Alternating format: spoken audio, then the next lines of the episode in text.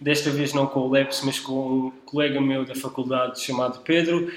Um, o Leps não vai poder entrar no, no, podcast esta semana, pois ele está, está fora, sendo que o podcast semanal normal, em que nós vamos fazer as reviews de, de, dos investimentos da semana, das notícias e tudo mais, será no final da semana, em princípio sairá sábado ou domingo. Porém, hoje, ah, como eu disse, eu tenho aqui um convidado especial uh, que é novo no, no mundo das, cripto, das cryptocurrencies uh, e que tem algumas questões para nos fazer. Espero que desta maneira uh, vos possa trazer algumas respostas, para, principalmente para os iniciantes. Olá, boa tarde, eu sou o Pedro. Então, vamos começar com as questões. Portanto, para começar, eu acho que é importante dizer que eu não sou totalmente uh, ignorante em relação às cryptocurrencies. Eu, tudo o que eu sei baseia-se em ouvir as conversas dos meus colegas, inclusive do Vitor. Uh, mas pronto, vou começar com as perguntas então. Portanto, em primeiro lugar, um, ehm, do ponto de vista de alguém que não investe, não investe no momento, uh, se eu quiser começar a investir, investir, o que é que eu devo fazer primeiro? Então, uh, para começar a investir, Primeiro, o que eu aconselho fazer é, é, aprender mais sobre, sobre as cryptocurrencies em geral, sobre o mundo do, das moedas digitais uh, e depois sobre o, a moeda que de facto estás a pensar em investir e porquê. Pois há muitas pessoas que, que não têm um background a investir um, e que não sabem sobre o que é que estão a investir e estão a investir na Bitcoin só porque é Bitcoin. Uh, e eu penso que isso não deve ser assim, não é? Porque é bastante importante nós sabermos sempre no que é que estamos a investir para estarmos cientes do risco, dos riscos. Para além disso, deves de investir uh, um valor que, que, não te faça falta, ou seja, uh, um dinheiro que, que, tu não te importes com perder, pois quando investes em alguma coisa, tens de partir sempre do princípio que estás disposto a perder esse dinheiro, porque de facto isso pode acontecer. E depois, se não perderes, fantástico, ganhaste dinheiro, mas tens de estar sempre disposto a, a perder esse dinheiro, ou seja, se precisares desse dinheiro para alguma coisa, não uses.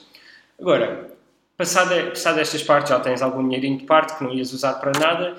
Um, e o que é que tu fazes? Tu procuras uma exchange, ou seja, um sítio onde tu podes comprar criptomoedas. Há várias, uh, eu normalmente costumo recomendar as mais user-friendly, que são a Coinbase, que apesar das fees não serem as melhores, são, é mais user-friendly e tudo mais.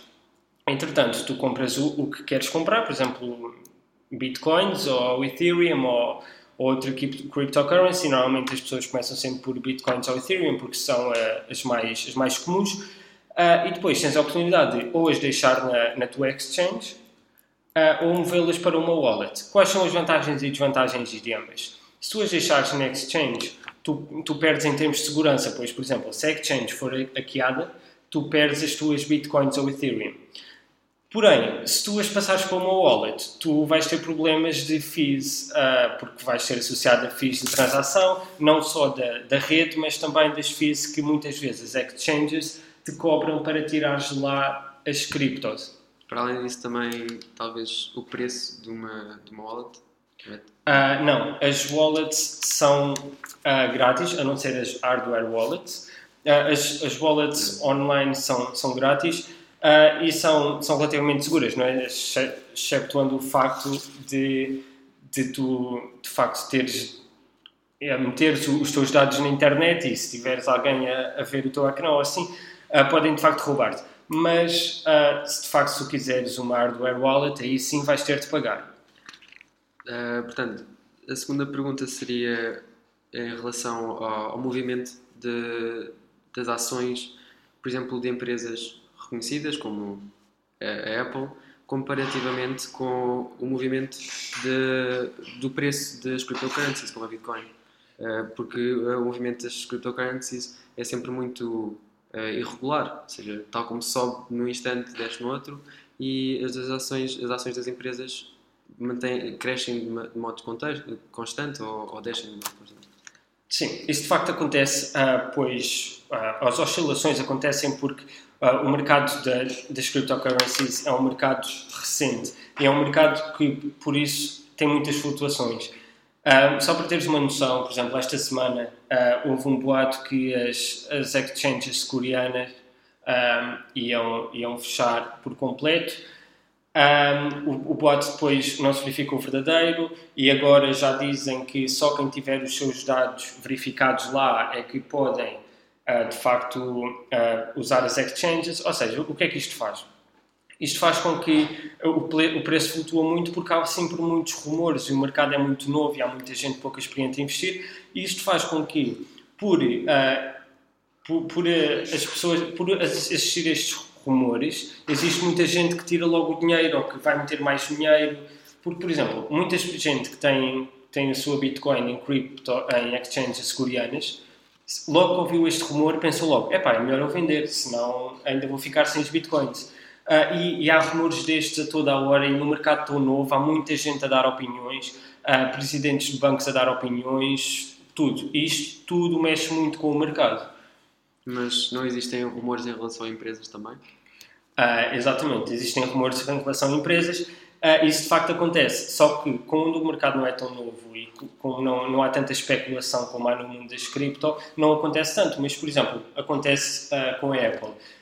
Toda a gente sabe que quando o iPhone sair vai haver muitas flutuações uh, no, o novo iPhone sair vai haver muitas flutuações no, nas ações da Apple. Isso de facto acontece sempre. Agora se é para cima, se é para baixo se é durante um dia, se é durante uma semana não sabe, mas isso de facto acontece. E tal como a cryptocurrency também acontece nas outras empresas só que uh, não numa escala tão, tão árdua. Okay. a terceira pergunta tem a ver mais da perspectiva de programadores. Uh, que é mais sobre eu querer saber como é que, se me conseguis escrever na forma geral, o, o código das criptos. Então, um, o código das criptos, per se, eu não te consigo descrever, não é? Porque é uma coisa um pouco complexa, apesar de ser open source, e poderes verificá-lo no, no GitHub ou, ou noutros sítios uh, das diversas criptos. Mas basicamente funciona em sistema de, blo de blockchain, ou seja, quando eu, trans, imagina, quando eu transfiro um euro para ti, uh, segundo os bancos, o que, é, o que é que acontece? O nosso banco vai verificar se eu, se eu de facto tinha um euro na minha, na minha carteira e se, eu de, fa e se tu de facto recebeste e ficaste lá com um euro. É basicamente isso funciona. Porém, isto assim estamos a confiar no banco.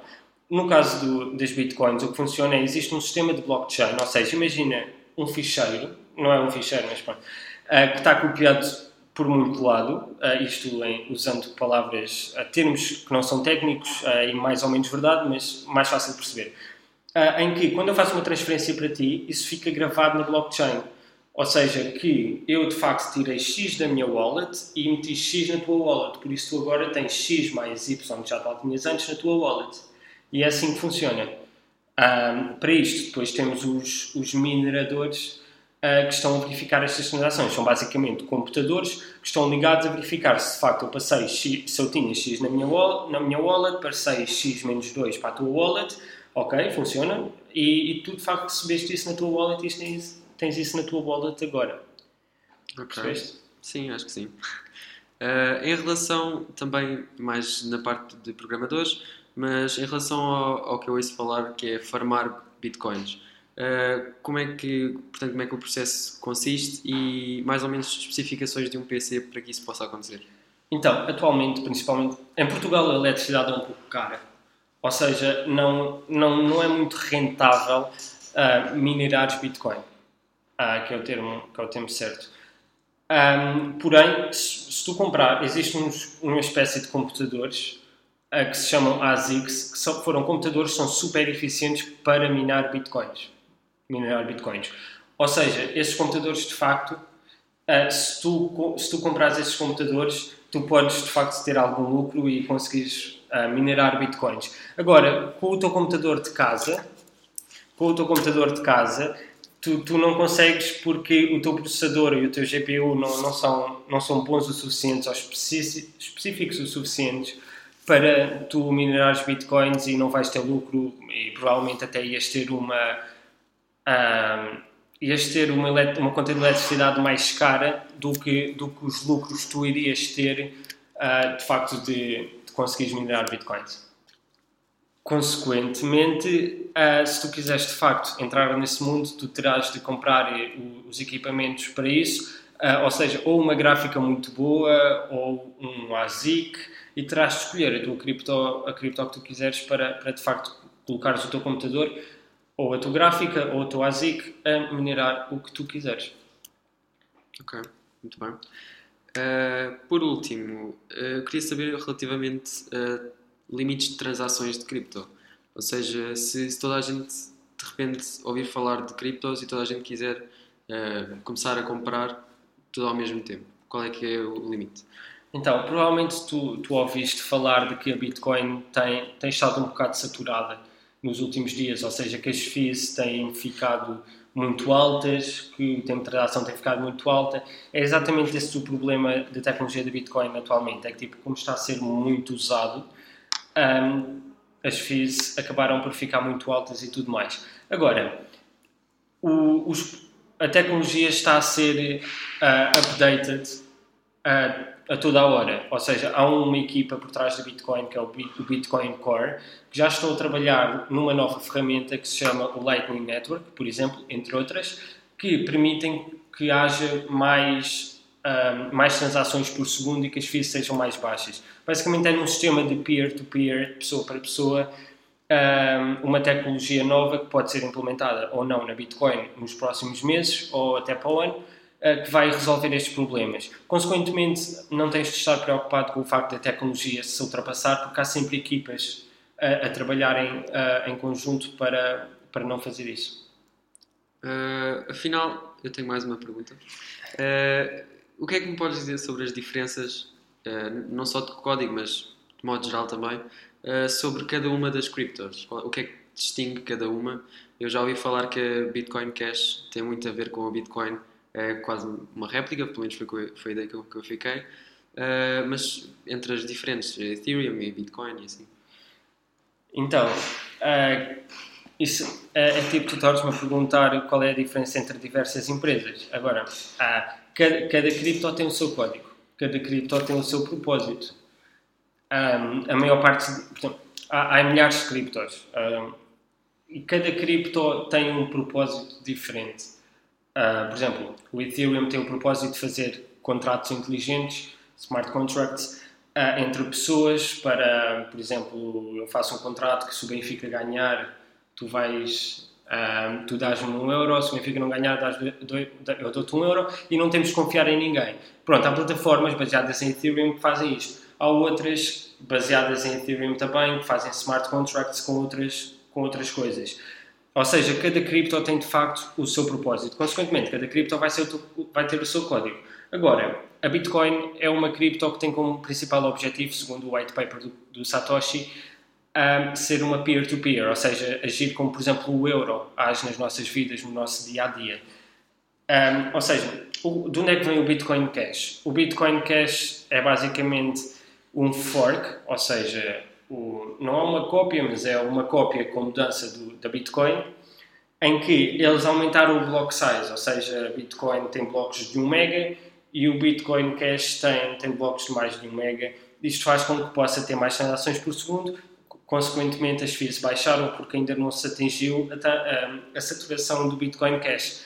Uh, muitos, acham, muitos concordam com isto, acham que, que isto é, é, uma boa medida, outros não, porque outros acham que isto é um penso rápido, porque basicamente não, não se pode estar sempre a aumentar o, o número de block size, certo? É preciso de facto uma solução um, que venha de uma vez por todas a arrancar este problema do Bitcoin. Uh, e essa é mais a minha opinião, e daí que vem o, o Lightning Network que eu te falei. Ou seja, mas é, é, muito difícil, por exemplo, nos nossos programas nós costumamos ter um método resize para um vetor. Certo. Isto, muito geral, mas quão impossível é incorporar isso numa, numa, Bitcoin e em vez de ser uma Bitcoin, uma Bitcoin Cash, que é tipo um, um com um tamanho fixo e outro com um tamanho maior, um tamanho indefinido ou um tamanho que se vá adaptando então, isso é basicamente o, que a Bitcoin Cash fez, um, só que isso não pode ser para, para, para, sempre, porque isso de facto isso depois vai trazer consequências. Uh, isso não vai ser um. Imagina quando existirem muitos, muitos, muitos milhões de transações, uh, isso, isso não vai resolver problemas nenhums, estás a perceber? Uh, porque tu depois não consegues escalar a plataforma a esse nível. Uh, as perguntas vão surgindo assim espontaneamente, quando me vai lembrando, mas a, a, próxima que eu tenho tem a ver com a Bitcoin estar agora no mercado e pronto, portanto este acontecimento é recente. O que é que se pode expectar das outras criptos? Será que elas vão gradualmente sendo aceitas no mercado? Eh, como tu disseste, cada uma tem o seu propósito, portanto eu não consigo ver exatamente. Cada uma não vai sendo tão abrangente uh, como a Bitcoin. Não sei porque que a Bitcoin é mais abrangente que as outras. Uh, provavelmente tem a ver com, com, o código. Então, então a Bitcoin foi, foi a origem. A Bitcoin foi, para além da Bitcoin ser muito bem feita, apesar de agora termos ter estado alguns problemas de tecnologia, a Bitcoin foi a origem, foi a primeira, é o mainstream, é o que toda a gente conhece, é o que é o, onde a especulação funciona mais e é tipo Uh, alguém, muita gente ouve falar em bitcoins, pouca gente ouve falar em cryptocurrency. Isto é muito pelo facto de ser a primeira, muito pelo facto de, de uma quase que trans, uh, tradição, quero dizer. Uh, quanto às outras criptos, há umas que funcionam melhor, outras funcionam pior. agora, o que é certo é que o, as, as, as, criptomoedas já estão a ser usadas no, no dia a dia, já estão a ser usadas em muitas empresas, já estão a ser usadas em sistemas, registros, databases, um, bases de dados, aliás, uh, de, de, muitas empresas, muitas estruturas mundiais. Uh, e de facto, mesmo que a Bitcoin não vingue, ou que outra cripto qualquer, eu penso que o que nós temos aqui mesmo é o sistema da blockchain que, que vai acabar por, por vingar no mundo, uh, pois já, já o está a fazer e, de uma, de uma, e com sucesso. Diz-me mais alguma pergunta? Acho que não, acho que é tudo. Então, obrigado por, por teres vindo ao podcast. Espero que, que tenhas ficado iluminado aqui com, com as minhas respostas. E para vocês, então, sábado uh, vai sair o, o, podcast da semana com as nossas oportunidades de investimento, com as notícias, com comentarmos a bolsa coreana, a bolsa não, as exchanges coreanas então, até lá, bom resto de semana e bons investimentos. Por mim, uh, adeus e espero que tenham ficado tão esclarecidos como eu, ou melhor.